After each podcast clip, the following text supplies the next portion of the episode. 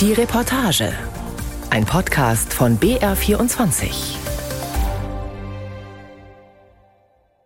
Mein Name ist Peter Büscher. Wir betreiben in der Augustenstraße seit 1959 ein klassisches Lederwarengeschäft und wir sind nach wie vor sehr erfolgreich.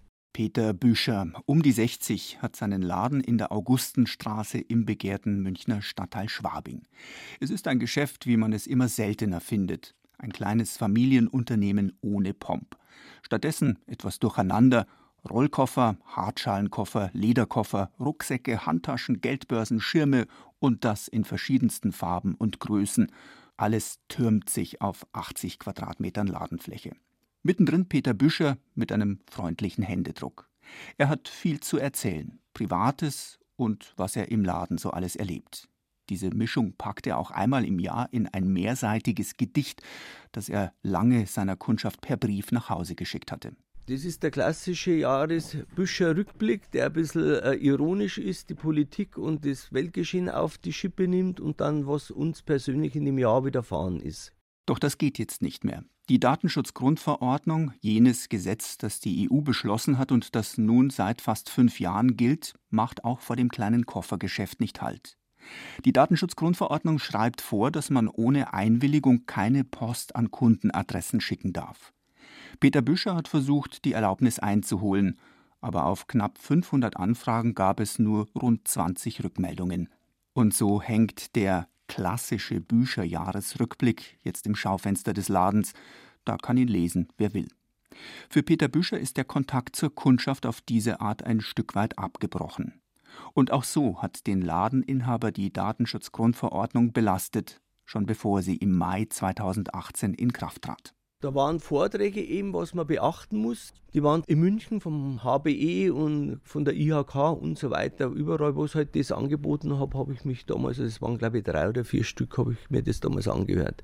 Er stöhnt darüber, wie sehr Kleinunternehmer wie er unter immer neuen bürokratischen Hürden leiden. Die Datenschutzgrundverordnung zählt dazu. Ist das Gesetz also überwiegend Schikane oder bietet es einen guten Schutz unserer Daten und dadurch mehr Sicherheit in Europa? Das möchte ich in dieser Reportage herausfinden. Es ist auf alle Fälle ein sehr emotionales Thema. Es gab Zeiten, in denen die Menschen in Deutschland für mehr Datenschutz auf die Straßen gingen, lange bevor auf EU-Ebene über ein entsprechendes Gesetz nachgedacht wurde. Vor 40 Jahren rang man um ein ganz anderes Gesetz. Volkszählung 83, Stichtag 27. April. Eine Aktion, die für unser aller Zukunft wichtig ist. Mit diesem Film warb die Bundesregierung 1983 für die geplante Volkszählung. Es sollte ein großer Wurf werden, angeblich um besser planen zu können, neue Straßen etwa oder den öffentlichen Nahverkehr. 370 Millionen Mark sollten in die Volkszählung investiert werden. Dabei wollte der Staat einiges wissen. Geburtsdatum, Familienstand, Religion, Staatsangehörigkeit, Quelle des Einkommens, Name und Adresse des Arbeitgebers, Wohnung, Adresse, Größe der Wohnung, Weg zur Arbeit, welche Verkehrsmittel werden genutzt und vieles mehr. Durchsetzen wollte die Regierung unter dem CDU-Bundeskanzler Helmut Kohl den Zensus mit einem Volkszählungsgesetz. Als es der Bundestag verabschiedet hatte, lief die Bevölkerung dagegen Sturm. Slogans waren Politiker fragen, Bürger antworten nicht oder meine Daten gehören mir. Mit angeführt wurde die Bewegung von den Grünen. Sie riefen zum Volkszählungsboykott auf. In diese aufgeheizte Situation geriet Gisela Wild, Anwältin aus Hamburg, die zuvor unter anderem die feministische Zeitschrift Emma in Prozessen vertreten hatte. Heute ist die inzwischen 90-Jährige in ihrer Kanzlei noch immer aktiv. Aus ihrem Büro lässt sie sich mit ein bisschen technischer Unterstützung per Videokonferenz zuschalten und erzählt von jenem Tag, an dem sie der Datenschutz einholte der Montag, der 21. Februar 1983. Ich bin montags ins Büro gekommen, da meldete sich als erste Alice Schwarzer und sagte, was ich denn machen würde gegen das Volkszählungsgesetz. Und auch ihr Sohn habe sie gefragt, warum sie sich nicht schon längst in die Volkszählungsdebatte eingeschaltet habe, erinnert sich Gisela Wild. Dann habe ich eben in der Nacht, ganze Nacht hingesetzt und habe mir Gedanken gemacht, wie man das wohl angreifen könnte und bin zu dem Ergebnis gekommen, dass Boykott nicht das Richtige ist, sondern das Einzige, was man dagegen machen könnte, eine Verfassungsbeschwerde gegen das Gesetz, damit die Volkszählung anzuhalten. Im März 1983 trat Wild vor dem Bundesverfassungsgericht auf und hatte Erfolg. Das oberste deutsche Gericht stoppte die Volkszählung. Die Folgen wirken bis heute nach. Das Bundesverfassungsgericht erkannte mit seinem Urteil von 1983 das sogenannte Recht auf informationelle Selbstbestimmung als Teil des Persönlichkeitsrechts an. Datenschutz ist seitdem ein Grundrecht. Oder anders gesagt, jeder Mensch kann grundsätzlich selbst darüber entscheiden, wer Daten von ihm erhebt, speichert, verwendet und weitergibt. Zwar gab es dreieinhalb Jahre später dann doch noch eine Volkszählung, aber die Fragen wurden zurückhaltender gestellt. Heute, rund 40 Jahre später, würde für mehr Datenschutz wahrscheinlich kaum mehr jemand auf die Straße gehen. Dabei werden wir noch viel genauer durchleuchtet, als es damals in der ersten Volkszählung vorgesehen war. In meinem Auto, einem relativ neuen Mittelklassewagen, gibt es einen Notrufknopf, den ich lange ignoriert habe. Irgendwann frage ich mich, ob es sich damit wirklich nach draußen kommunizieren lässt. Mein Fahrzeug müsste dann ja eine Verbindung zum Handynetz herstellen. Eine solche Option hatte ich aber nie gekauft. Ich probierte es aus. Der Notruf wurde ausgelöst. Der Notruf wird aufgebaut. Okay. Hier ist der Notruf Feuerwehr und Rettungsdienst. Mit wem spreche ich bitte? Damit ist klar, mein Auto hat eine SIM-Karte eingebaut.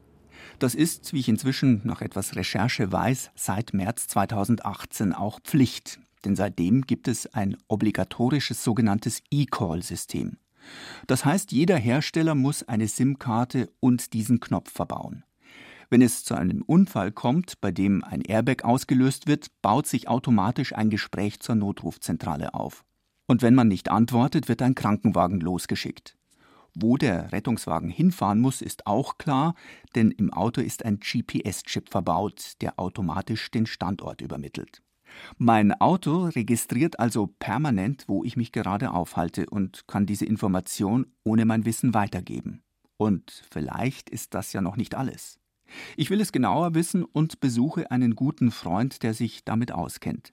Carsten Krukenkamp ist öffentlich bestellter und vereidigter Kfz-Sachverständiger.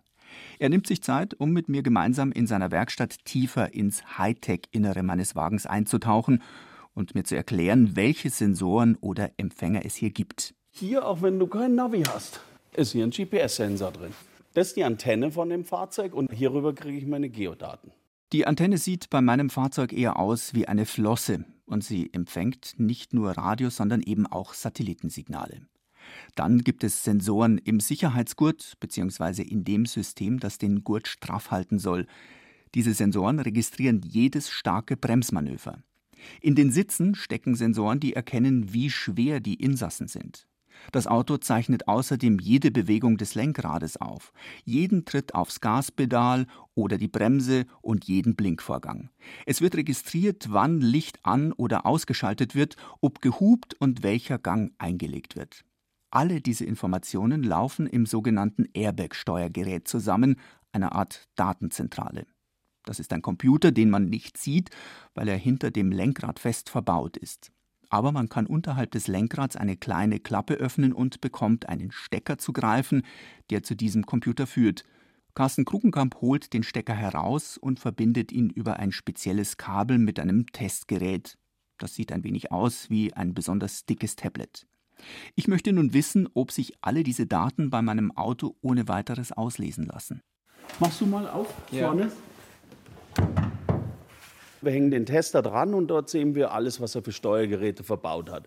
Und die können wir dann alle ansteuern, diese Steuergeräte, und fragen, wie es ihnen geht. Hier, das ist zum Beispiel, hier sehen wir schon, sind Fehler hinterlegt. Sie werden gespeichert, okay. ob du es benötigst oder nicht. So, jetzt zeigt er uns hier die ganzen Systeme an, was er hat.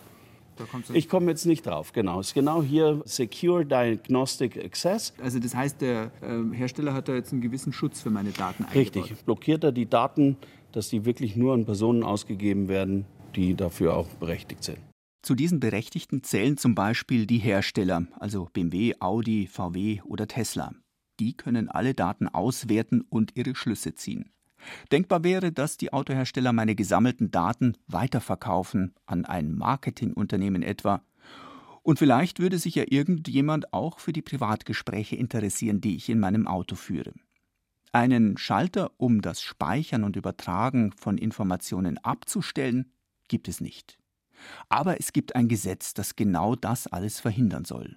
Und es gibt Datenschutzbeauftragte, die über mein Recht auf informationelle Selbstbestimmung wachen und dieses Recht verteidigen. Nicht nur gegenüber Unternehmen, sondern auch gegenüber dem Staat selbst. Hallo, ich grüße Sie. Hallo, Herr Petting. Also ich bin derjenige, der dafür sorgen soll, dass die bayerischen Behörden die Vorschriften über den Datenschutz einhalten. Das bedeutet, dass ich kontrolliere, auch vor Ort. Wir gehen da in der Regel Hinweisen von den Bürgerinnen und Bürgern nach.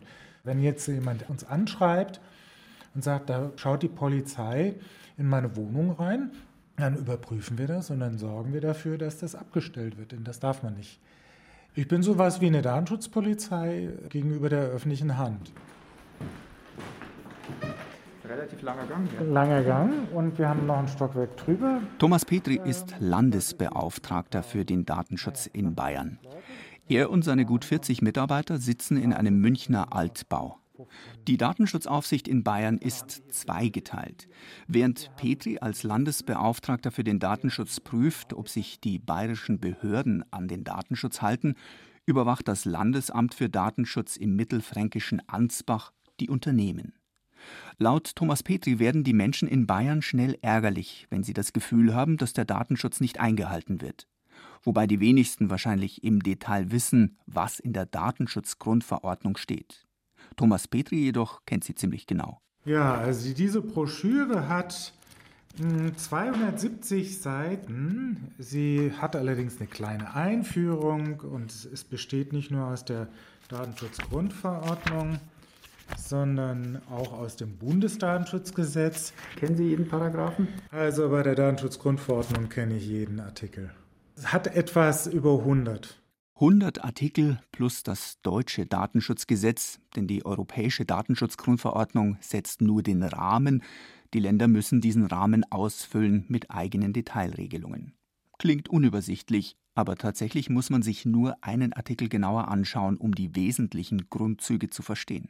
Der Artikel 5, der beschreibt die zentralen Datenschutzgrundsätze. Die sagen, dass ein Verantwortlicher äh, zunächst einmal rechtmäßig Daten zu verarbeiten hat. Er muss das nach Treu und Glauben machen, also das bedeutet, dass er fair sein muss und er muss es auch in einer Weise tun, die für die betroffene Person nachvollziehbar ist.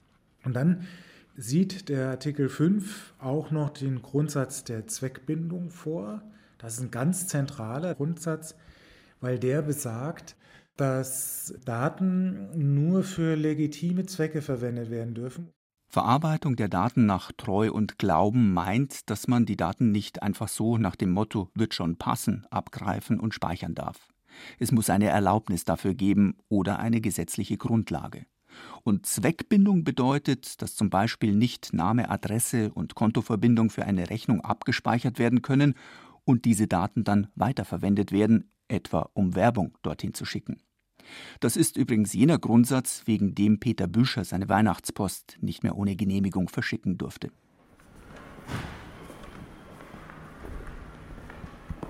Autohaus Schuster am Stadtrand von Augsburg. Ein Flachbau in einem Industriegebiet. Rundherum ein großer Parkplatz mit vielen Fahrzeugen. Das Autohaus ist ein mittelständisches Unternehmen mit gut 30 Mitarbeitenden. Vorne der Laden mit Empfangstresen und eine großzügige Ausstellungsfläche. Hier werden funkelnagelneue Fahrzeuge der japanischen Marken Toyota und Lexus angeboten. Am hinteren Ende des Gebäudes befindet sich die Werkstatt mit mehreren Hebebühnen. Martin Schuster, Inhaber und Geschäftsführer, hat das Autohaus in den vergangenen 30 Jahren aufgebaut. Er wirkt wie jemand, der stoisch immer einen Schritt nach dem anderen macht. Auf meine Fragen folgen sorgfältig durchdachte Antworten ohne Emotionen, auch nicht als wir auf den 25. Mai 2018 zu sprechen kommen, den Tag, an dem die Datenschutzgrundverordnung in Kraft trat. Dieses Datum bedeutete für Schuster und seine Firma schon vorab viel Arbeit. Wir mussten bei uns sehr viele Prozesse anpassen, auch gewohnte Gepflogenheiten verändern. Wir haben in früheren Zeiten Kunden namentlich begrüßt, wenn sie zu einem Werkstatttermin erscheinen, wenn sie zu einer Fahrzeugabholung erscheinen. Die wurden namentlich an einem Bildschirm genannt. Das ist heute nicht mehr möglich. Also so begrüßt, hallo Herr Müller, schön, dass Sie heute da Korrekt. sind und Ihr neues Auto abholen. Genau. Geht nicht mehr. Das geht nicht mehr. Das läuft heute deutlich anonymer ab. Wo war der Bildschirm? Der Bildschirm war direkt am Eingangsbereich und auch am Ablieferbereich der Neufahrzeuge, sprich im Ausstellungsraum, platziert. Außerdem hat der Empfang eine Rückwand bekommen, damit den Mitarbeitenden dort niemand mehr von hinten über die Schulter auf die Bildschirme blicken kann. Auch das dient dem Datenschutz. Allerdings sitzt das Empfangspersonal dort nun abgeschottet, ein wenig wie an einem Bankschalter vor 20 oder 30 Jahren. Das ist der Arbeitsbereich der Mitarbeiterinnen hier von der Rückseite geschützt mhm. und folglich auch an der Seite keine Dokumente mehr abgelegt werden. Also keine Papiere mehr? Oder? Keine Papiere mehr. Also keine kundenbezogenen Dokumente sind für andere einsehbar. In der ersten Etage findet dann im Grunde die Abarbeitung von personenbezogenen Daten statt.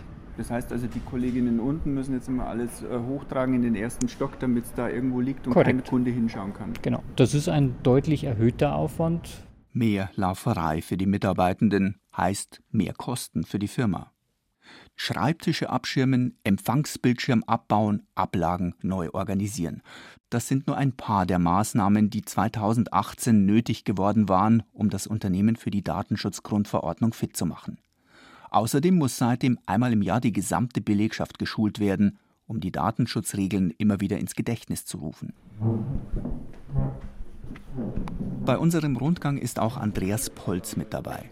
Polz ist Rechtsanwalt in Augsburg und Inhaber einer Kanzlei, die etwa 40 Unternehmen in Bayern in Sachen Datenschutz betreut. Wir sitzen gemeinsam im Büro von Firmeninhaber Schuster, ein großer, spärlich eingerichteter Raum, allerdings mit einer bequemen Sitzecke. Andreas Polz erklärt, dass das europäische Gesetz viele Firmen oft völlig überfordert. Die meisten verstehen das Thema Datenschutz auch ein bisschen falsch. Für die meisten ist Thema Datenschutz, dass auf der Homepage die Datenschutzerklärung richtig steht und vielleicht noch, dass sie eine Vereinbarung mit ihren Kunden haben, dass die Daten verwenden dürfen. Dass das aber nur zwei Punkte von 400 sind, das wissen halt viele nicht. Die gesamte Liste von 400 Punkten abzuarbeiten sei fast unmöglich, räumt auch Polz ein. Aber es gibt ein paar Dinge, die man unbedingt beachten sollte und die vom Landesamt für Datenschutzaufsicht bei einer Kontrolle als erstes geprüft werden. Zum Beispiel ein Konzept zum Umgang mit Datenpannen. Also wenn ich als Mitarbeiter eine E-Mail mit personenbezogenen Daten an einen falschen E-Mail-Empfänger schicke, dann muss es dazu eine Regelung geben, was muss der Mitarbeiter machen. Ich muss ein Löschkonzept haben, das heißt, wie lange darf ich Daten überhaupt nur aufheben, zu welchem Zweck darf ich sie aufheben und wann muss ich sie zwingend spätestens löschen. Und da muss man sich tatsächlich erstmal hinsetzen und mal überlegen, was für Programme benutze ich denn eigentlich? Was passiert mit den Daten? Wo werden die übertragen? Wo werden die vielleicht auch gespeichert? Das sind alles Fragen, die man sich tatsächlich stellen muss und wo man sich wirklich hinsetzen muss. Das ist wahnsinnig aufwendig. Beim Autohaus Schuster schlägt die Datenschutzgrundverordnung unterm Strich mit mehreren tausend Euro jährlich zu Buche. Das ist nicht existenzbedrohend, aber es ist Geld, das am Ende des Jahres in der Bilanz eben doch fehlt. Den Preis für einen funktionierenden Datenschutz in Europa müssen also nicht nur jene Konzerne zahlen, deren Geschäftsmodell auf dem Auswerten und Handeln mit Daten fußt, sondern alle Firmen. Für Unternehmer wie Martin Schuster dürfte das umso befremdlicher wirken, als die Datenschutzgrundverordnung an anderer Stelle nicht viel zu gelten scheint. In case C 311 Data Protection Commissioner against Facebook Island Limited. Europäischer Gerichtshof, 16. Juli 2020. Ein EU-Richter fällt in etwas holprigem Englisch das Urteil zum sogenannten Privacy Shield. Das ist jenes Abkommen, mit dem die EU und die USA den transatlantischen Datenverkehr regeln wollten. Privacy Shield sollte suggerieren, Daten von Europäerinnen und Europäern sind sicher, wenn sie in die Vereinigten Staaten geschickt werden. Sind sie aber gerade nicht, behauptete der österreichische Anwalt und Datenschutzaktivist Max Schrems. Er sah große Lücken in diesem Abkommen und klagte. Ich versuche Schrems für ein Interview zu gewinnen. Er ist allerdings kaum verfügbar, bekommt ständig irgendwelche Anfragen. Nach mehreren Wochen Mailverkehr erklärte sich dann schließlich bereit, mir ein paar Fragen per Messenger zu beantworten. Ich will zunächst einmal wissen, was ihn so sehr gestört hat am transatlantischen Datenverkehr. Schrems erklärt, dieser Datenverkehr sei zweigeteilt. Der Teil, der amerikanische Bürger betrifft, der darf nicht überwacht werden, weil das eben grundrechtswidrig wäre in den USA. Der Teil, der Ausländer betrifft, der wird sozusagen massenüberwacht. Im Prinzip kann ein einzelner NSA-Mitarbeiter danach suchen und dann die Daten sich rausziehen zu einer IP-Adresse, zum Beispiel Telefonnummer, E-Mail-Adresse etc. Und die großen Unternehmen müssen dann auch alles rausrücken, was damit zu tun hat. US-Geheimdienste dürfen also unkontrolliert auf die Daten von EU-Bürgerinnen und Bürgern zugreifen. Und laut Schrems tun sie das auch sehr rege. Aktuell ist es so, dass die Daten weiter in den USA landen und auch die US-Behörden weiter Zugriff darauf haben. Die großen US-Unternehmen veröffentlichen ja sogar diesen sogenannten Transparenzberichten die Zugriffszahlen. Die steigen auch Jahr für Jahr. Also wir sehen, dass diese Überwachung auch einfach substanziell immer größer wird. Und das passiert fröhlich weiter. Max Schrems hatte zuvor schon einmal gegen diese Praxis geklagt. Das Vorgängerabkommen mit dem Namen Safe Harbor war mit genau dem gleichen Manko behaftet gewesen. Schrems hatte auch damals Recht bekommen. Der EuGH kassierte auch Safe Harbor ein. EU 2016 1250 ist invalid. Trotzdem wollen EU-Kommissionspräsidentin Ursula von der Leyen und US-Präsident Joe Biden ein neues drittes Abkommen abschließen, das laut Schrems mit genau der gleichen Schwachstelle behaftet sein wird. Die Datenschutzgrundverordnung wird dabei voraussichtlich wieder nicht eingehalten werden.